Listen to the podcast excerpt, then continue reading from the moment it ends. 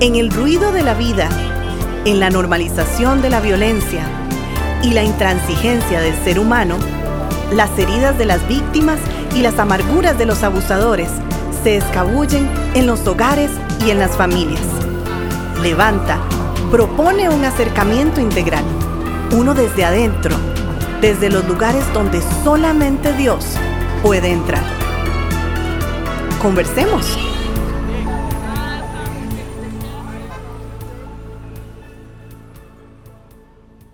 Matrimonio, divorcio y nuevo matrimonio es el tema que vamos a continuar en esta semana, gracias a Dios. Gracias por acompañarnos y te agradezco, mi hermano, que estés este, apoyando, alentándome con ese tema y, tus aportes, como siempre, cada semana valiosísimos. Te saludo. ¿Cómo estás? Igual bien, y es mutuo el, sentimiento eh, de poder compartir ese tiempo, de e, edificarnos mutuamente y crecer juntos. Es, Leonardo, yo soy más en este tema, ¿verdad? Tan, pues tan complicado. Matrimonio, divorcio y nuevo matrimonio. Claro. Y empezamos con pues la, lectura de que no existe mandato de Dios para el divorcio, sino para el arrepentimiento y para la restitución. Es decir, el, mandato. Sí. El mandato, porque no hay pecado que Dios no pueda perdonar ni relación que Dios no pueda restaurar. Correcto. Y aclaramos, me parece que es importante que bajo ninguna circunstancia debe tomarse una decisión tan importante bajo la justificación de solventar anhelos, intereses y deseos propios, sobre todo si hay hijos eh, e hijas de por medio. Sí, como hablábamos, ¿verdad? De eh, esos, esos divorcios, por, divorcios por mutuo acuerdo, por incompatibilidad, ¿verdad? Como vos decías, eh, anhelos propios. Ahora, Dios y aquí entre comillas abre una posibilidad, entre comillas, ¿verdad? La voluntad de Dios no es el divorcio, pero ahí eh, eh, Dios permite en ciertos casos o abre esas posibilidades en caso de adulterio o abandono crónico de uno de los creyentes, que ya hablamos en el programa anterior, Mateo 5.32, Mateo 19.9, Marcos 10.11, habla sobre esta eh, posibilidad, pero depende del proceso del perdón en dos vías. Y es muy importante volver atrás en otros programas atrás que hemos hablado sobre el perdón, ¿verdad? Eh, sí. Eh, eh, en relacional. relacional, correcto, no fue la palabra, es importante. Entonces, primero, esta posibilidad ante una ofensa grave por ella, que ya hablamos en el programa anterior, o si la vida física o emocional es amenazada, debe prevalecer la protección de la víctima bajo el recurso de la separación y bajo la guía de un consejero cristiano. No la separación definitivo, o sea, no bajo el divorcio, porque según el modelo de la paciencia de Dios, otorga un tiempo para que el pecador se arrepienta. Eh, es muy importante la separación en casos de violencia doméstica. Un distanciamiento, no divorcio inmediato.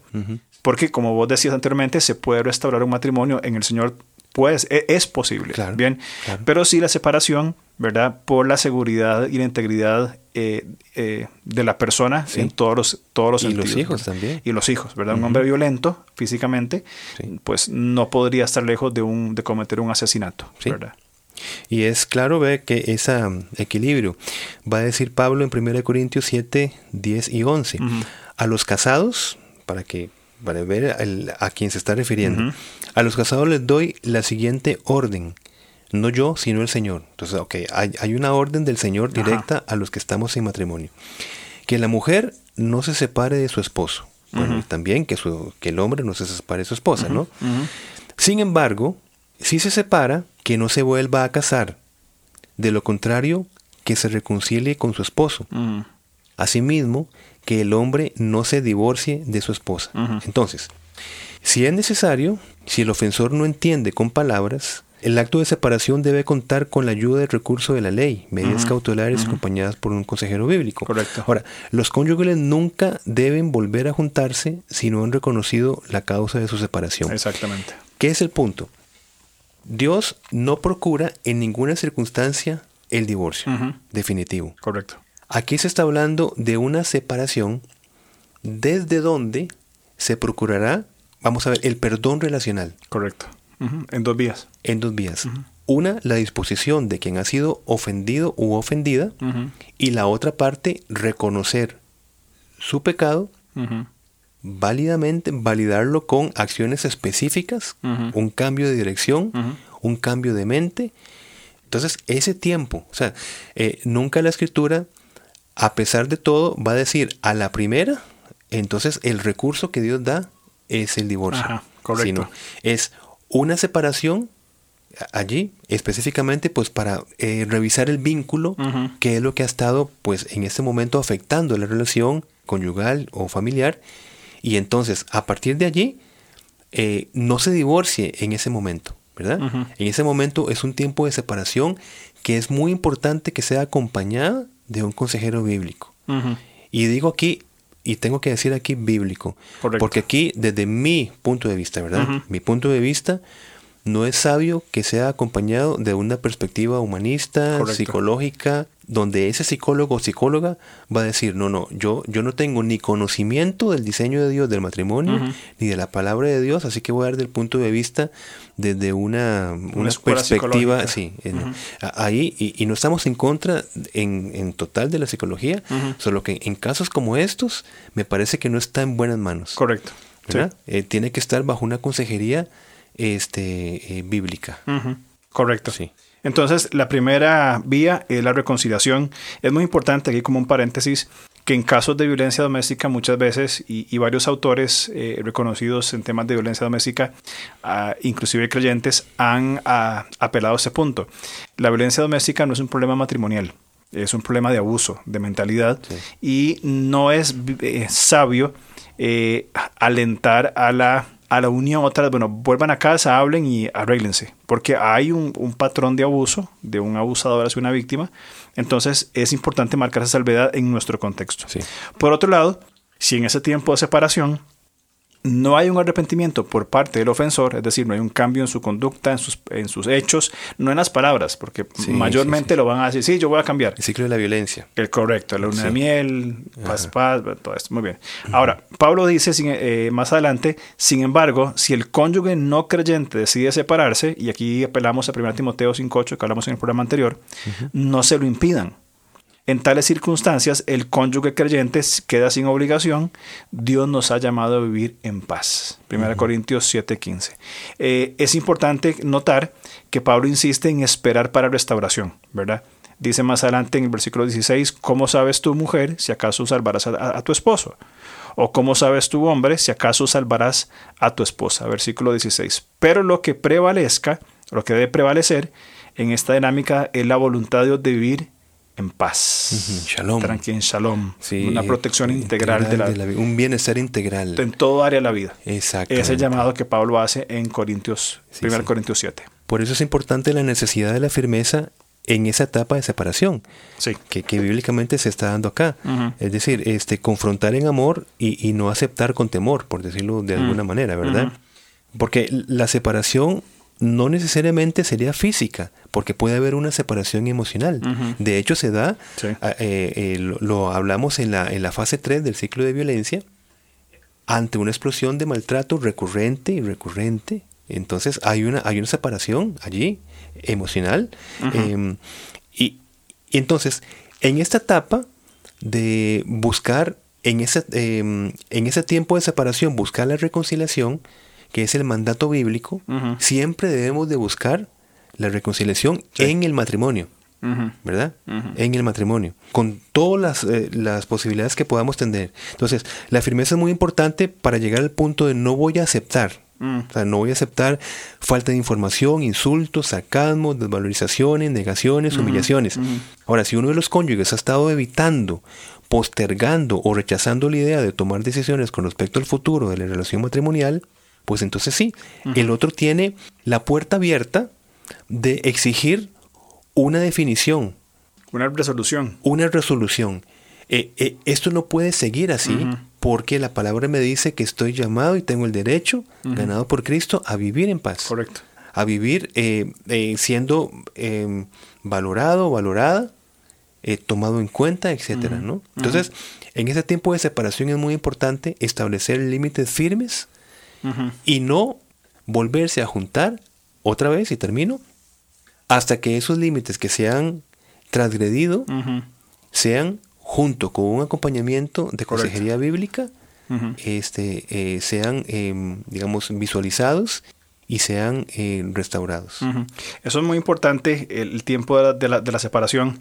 Yo entiendo y percibo de que muchas veces, eh, o algunas veces más bien, en círculos cristianos no se concibe una separación, no se concibe un potencial divorcio, eh, por, básicamente por lo que hablamos en los programas anteriores, es decir, eh, yo no puedo permitir que en mi iglesia haya un divorcio, porque ¿qué va a decir de mí como, como pastor? No puedo permitir que fulano y fulana se, separen por un tiempo para procurar una, sala, una sana reconciliación, porque ¿qué testimonio vamos a dar? O sea, peor testimonio es el conflicto no resuelto dentro de matrimonios que son acarreados por 30, 40 años y que las personas no viven en paz, como dice Corintios. Ahí donde entra el ministerio pastoral de caminar con estas personas en sus conflictos, ¿verdad? Aún en tiempos de separación, saber pastorear con la mirada, y si el, las personas así lo, consideran, con la mirada una, a un perdón, a una restauración. Pero es muy importante eso que estás mencionando sobre la separación de, eh, de no unirse hasta que se hayan resuelto o se esté, o se esté trabajando, porque es un proceso, eh, el tema de los temas que, que han causado la, la violencia. Para eso también, lógicamente, se requiere de una sana autoestima para reconocer y solicitar el derecho bíblico de shalom, de, tener paz. Es decir, miren, yo necesito tener paz. No es egoísmo, no es capricho, es la paz integral, la salud integral. Ahora, establecer límites no necesariamente propicia un cambio. Y eso es muy importante tenerlo en cuenta, ¿verdad?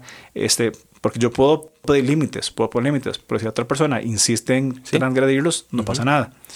Pero solicitarlo sí es muy importante. Ya va a marcar una acción diferente a la que se venía dando eh, en, tiempo atrás. solo así se va a descubrir si existe o no la posibilidad de disfrutar de una relación matrimonial bíblica. Y el ofensor se da cuenta de que los límites que ha violado ahora, tienen, ahora son estrictos. Claro, claro. Qué, importante es esto. bueno, y, y firmeza junto a testimonio en la decisión de separación definitiva. Eh, por ejemplo, si, si hay una decisión de separación definitiva, también se aplica la firmeza. Correcto. incluso en este proceso, el creyente debe actuar como creyente. Cuando, Por ejemplo, cuando ya se dio cuenta, como estás diciendo, cuando se solicita un cambio y se descubre justamente que no existe la posibilidad de disfrutar de shalom matrimonial, entonces se inicia el proceso validado por el Señor del divorcio. y, pero, pero como un acto de, la, de la gracia de Dios. Claro. Como, como un acto de liberación, de protección, de validación de la persona. Claro. Qué terrible es interpretar que Dios, a pesar del sufrimiento explícito, Dios va a decir, pues no, como si de alguna manera el sufrimiento fuera redentor para nosotros. Es que yo creo que justamente ese es, el, problema en ciertas corrientes.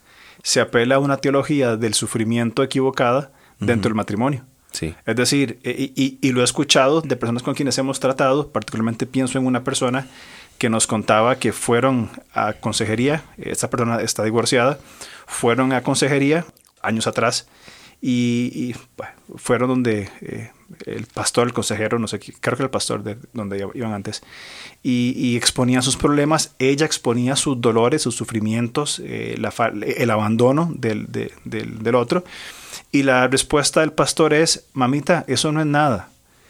Si usted quiere el sufrimiento, vea lo que Cristo sufrió. Él sí sufrió. Así que déjese esas cosas y vea eh, lo que Cristo sufrió y usted sufra lo, lo, que a usted le corresponde. Un apelo pésimo a una teología del sufrimiento. Sí, sí. Me nos, nos, cuenta ella, a mi esposa y a mí, salen, se suben al carro, ella llorando y, el, y el tipo pues eh, eh, riéndose de, de, ella, viste, no seas payasa, no tienes que hacer tanto alboroto por todo esto. O sea, lo que vos decías anteriormente, una visión de mártir de, bueno, voy a estar el resto de mi vida en este matrimonio sufriente porque Dios quiere que sufra. Yo no creo que sea el contexto del sufrimiento ni la teología del sufrimiento que Pedro expone. Es muy eh, diferente. Claro que sí. Y, de hecho, estoy seguro, estoy seguro que mi esposa ha llevado este, muchos errores, la, carga de mis errores y por eso el, fruto de la paciencia, ¿verdad? E, estar, estar alargando el, pecado de otra persona.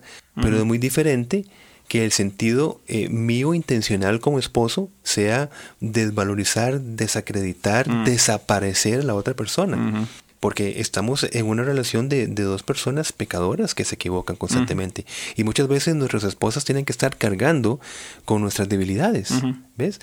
pero, pero estamos hablando a nivel de ya del maltrato intencional. Exacto. De, hacer desaparecer a la otra persona. Por ejemplo, que yo vivo en un adulterio este, explícito donde no me importa lo que estoy haciendo una y otra vez, ¿verdad? Donde hago una vez, me arrepiento y estoy planeando la, próxima vez. ¿Qué tipo de arrepentimiento es ese? Exactamente. O el maltrato intencional, el abandono intencional, eh, el descuido total de la, de, la, de la, persona. Sí, sí, sí. La persistencia en los abusos. Claro, claro. Ahora, algo que es, también es, es, muy importante y creo que, que, es importante que lo, que lo mencionemos y que lo, que lo consideremos en todo este proceso que estamos este, comentando, ¿verdad? Es en cuanto a que nunca debe optarse por técnicas persuasivas para mantener el matrimonio, ¿verdad? Suplicar, llorar, gritar, eh, la actitud de esclavo que adopta uno de los cónyuges, ¿verdad? Esto solamente va a aumentar la falta de respeto. Inclusive usar a los hijos, usar las finanzas, eh, manipular para permanecer. Es un error tremendo. Sí, entendiéndose bien, como lo estamos poniendo, de, la firmeza junto al testimonio y la decisión de desaparición. Estamos hablando cuando, cuando se establecen límites eh, hasta aquí. ya, ya esto no, no puede que haya esa firmeza que vos estás, estás diciendo. ¿Por qué? Porque se debe demostrar eh, que, que, esa decisión es, es, real y verdadera. Una, una decisión que, donde la persona se demuestra que ha tomado control de la situación. La violencia es una cuestión de control. Correcto. Entonces, vamos a ver, ya se debe de probar que la situación no está en manos del, del, abusador. cuando, cuando, se tiene ya la firmeza del divorcio, ya, ya, ya no está en sus manos. Eh, por eso es que nunca esas acciones, como estás diciendo, de estar llorando eh, eh, y esto y lo demás, aumenta la falta de respeto y aumenta la visión de que yo tengo derechos y privilegios sobre la otra persona mm. porque soy superior a. Entonces, el divorcio es una concesión de Dios Así que no debe prevalecer el miedo en ese proceso. Eh, el temor nos va a esclavizar a no vivir confiadamente en la protección y provisión de Dios.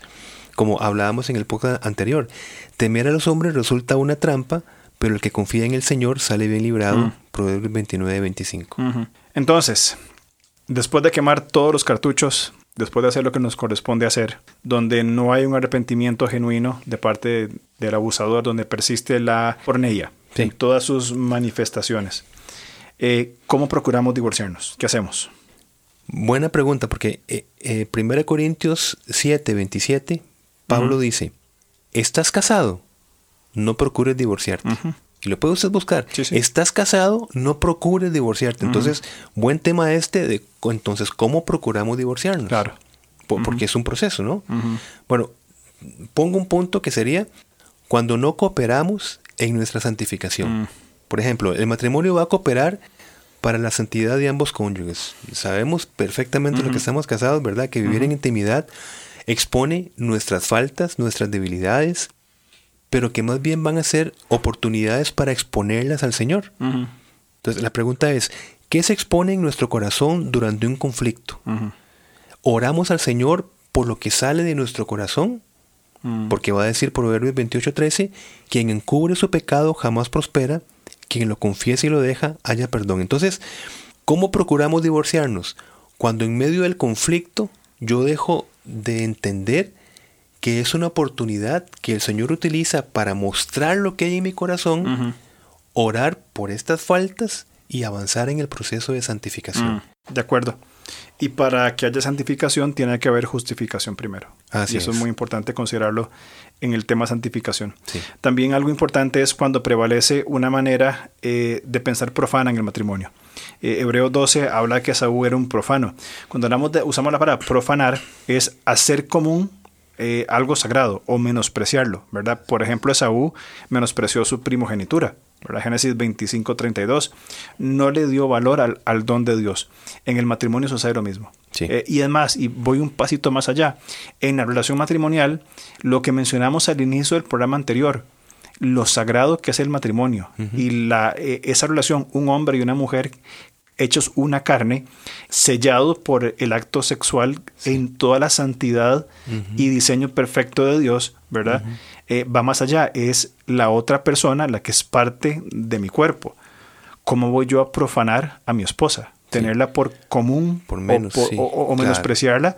Cuando ella como persona, pecadora igual que yo, ahora me va a regañar seguro porque dije esto, pero pecadora igual que yo, ¿cómo la voy a profanar, a menospreciar si es el don de Dios para mí. A mi esposa, particularmente, en mi caso, es la provisión de Dios para mi vida y viceversa. Sí. Entonces es importante, ¿verdad?, tener en cuenta esta, cuando prevalece una manera de pensar profana. Sí. Y ahora, ¿cómo procuramos divorciarnos? Último punto, podríamos decir, no entendiendo que el matrimonio es una manera de vida a partir de la intimidad. Y, hablamos anteriormente del peligro a la intimidad que significa decidir vivir en realidad uno. Entonces, desde la baja autoestima, no aceptación propia, se desarrolla la necesidad de ejercer control, un poder sobre. Y entonces la cooperación mutua y creación conjunta se ve como una amenaza. Todo lo que hablamos de, lo que es realidad uno. Entonces, claro, permanecer en esta realidad uno es, es procurar divorciarnos. Eh, ¿Estás casado? No procures divorciarte. ¿Estás casado? Pasa de realidad uno a realidad dos. Eh, eh, básicamente, ¿no? Entonces, em, va a decir, si alguno de ustedes al oír las palabras de ese juramento se cree bueno y piensa, todo me saldrá bien, aunque persista yo en hacer lo que me plazca, hmm. provocará la ruina de todos. Deuteronomio 29, 19. Digo esto, realidad uno no solamente destruye o, arruina la relación matrimonial, sino la relación familiar. Claro, exactamente. Sí. Hay un dolor extendido en todo esto. Pero ve vos, aunque persista yo en hacer lo que me plazca, hmm. provocará la ruina de todos. Hmm.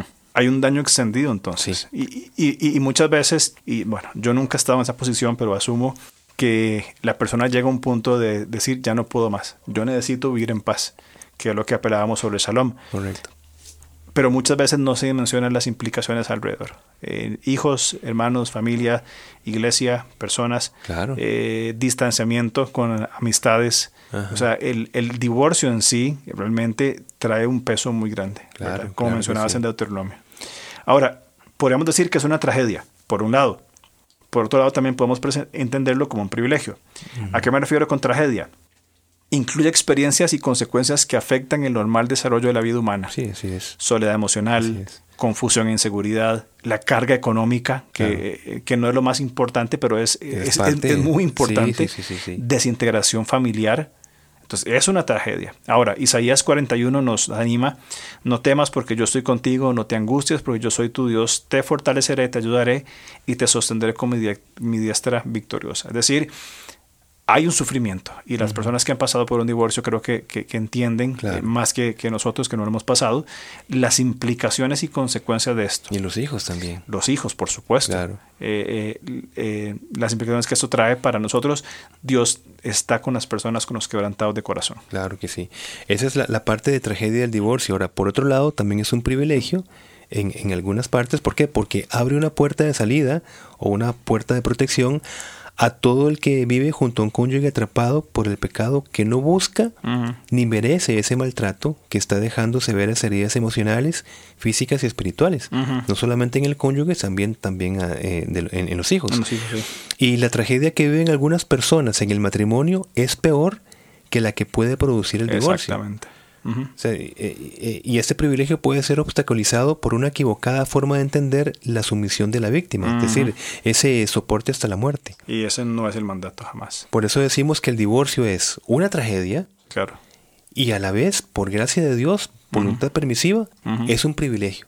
Porque si el mismo Señor no hubiese abierto la puerta eh, con el divorcio, a pesar de la maldad del corazón humano, entonces, imagínate lo que es que el interpretar la escritura como decir, bueno, a usted le tocó. Claro.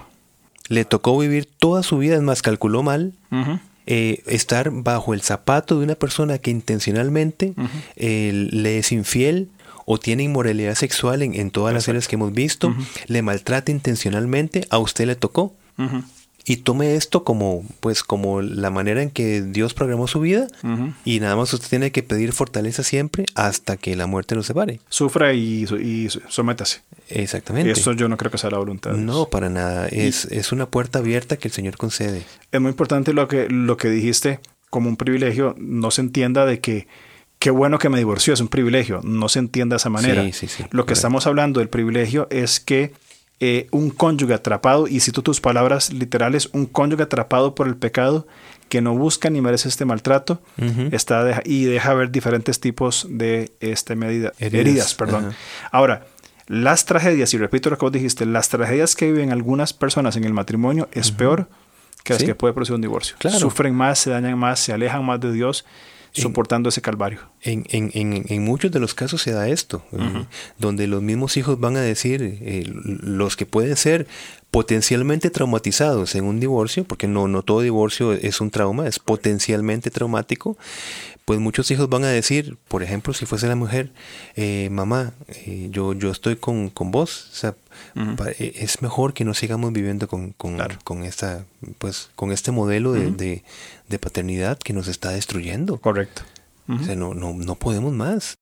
No podemos soportar verte agredida constantemente, ¿verdad? Violentada constantemente, e infidelidades y, todo lo que eso implica este, en, todo nivel, inclusive esa vida, esa doble cara, porque, a ver, dentro de los mitos, que deberíamos hacer un programa de, de, mitos de, de, mujeres víctimas o, víctimas de violencia doméstica, porque hay muchos.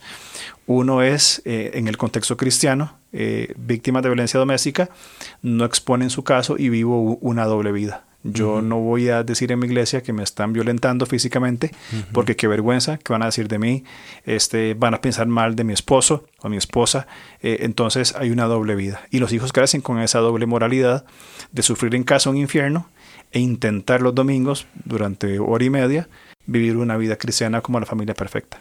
Bueno, y, pensemos que una de las consecuencias de violencia psicológica mantenida en el tiempo es implantación de culpa falsa. Exactamente. Entonces, si la, si la víctima, si fuese una mujer, se le ha implantado eh, que hice mal, eh, es por mi culpa que tal cosa, entonces, claro, tal vez está ese temor de decir, si yo denuncio, realmente me estoy denunciando a mí mismo. Exacto. Eh, y, y caramba, yo lo que tengo que hacer es orar más para que el Señor cambie, me cambie a mí porque por mi culpa mi familia está llegando a esas consecuencias. Exactamente. Pero es producto de una violencia psicológica mm, como una de las estrategias. Eh, implantada por un abusador que controla. Exacto, exacto, Entonces ahí la liberación, ahí el divorcio entra como una liberación. de sistemas opresores y fruto del pecado de no tratado, no arrepentido, no confesado y que a no ser así pues seguirá su vida en una, en una miseria constante. Así es. Nos queda entonces un programa más. Próxima semana, nuevo matrimonio. Nuevo matrimonio. Ahí seguimos complicándonos la vida entonces. pues muchas gracias y si el Señor nos permite, pues eh, vamos a encontrarnos con este tema tan necesario. Así es. Nos vemos la otra semana. Muchas gracias. Chao.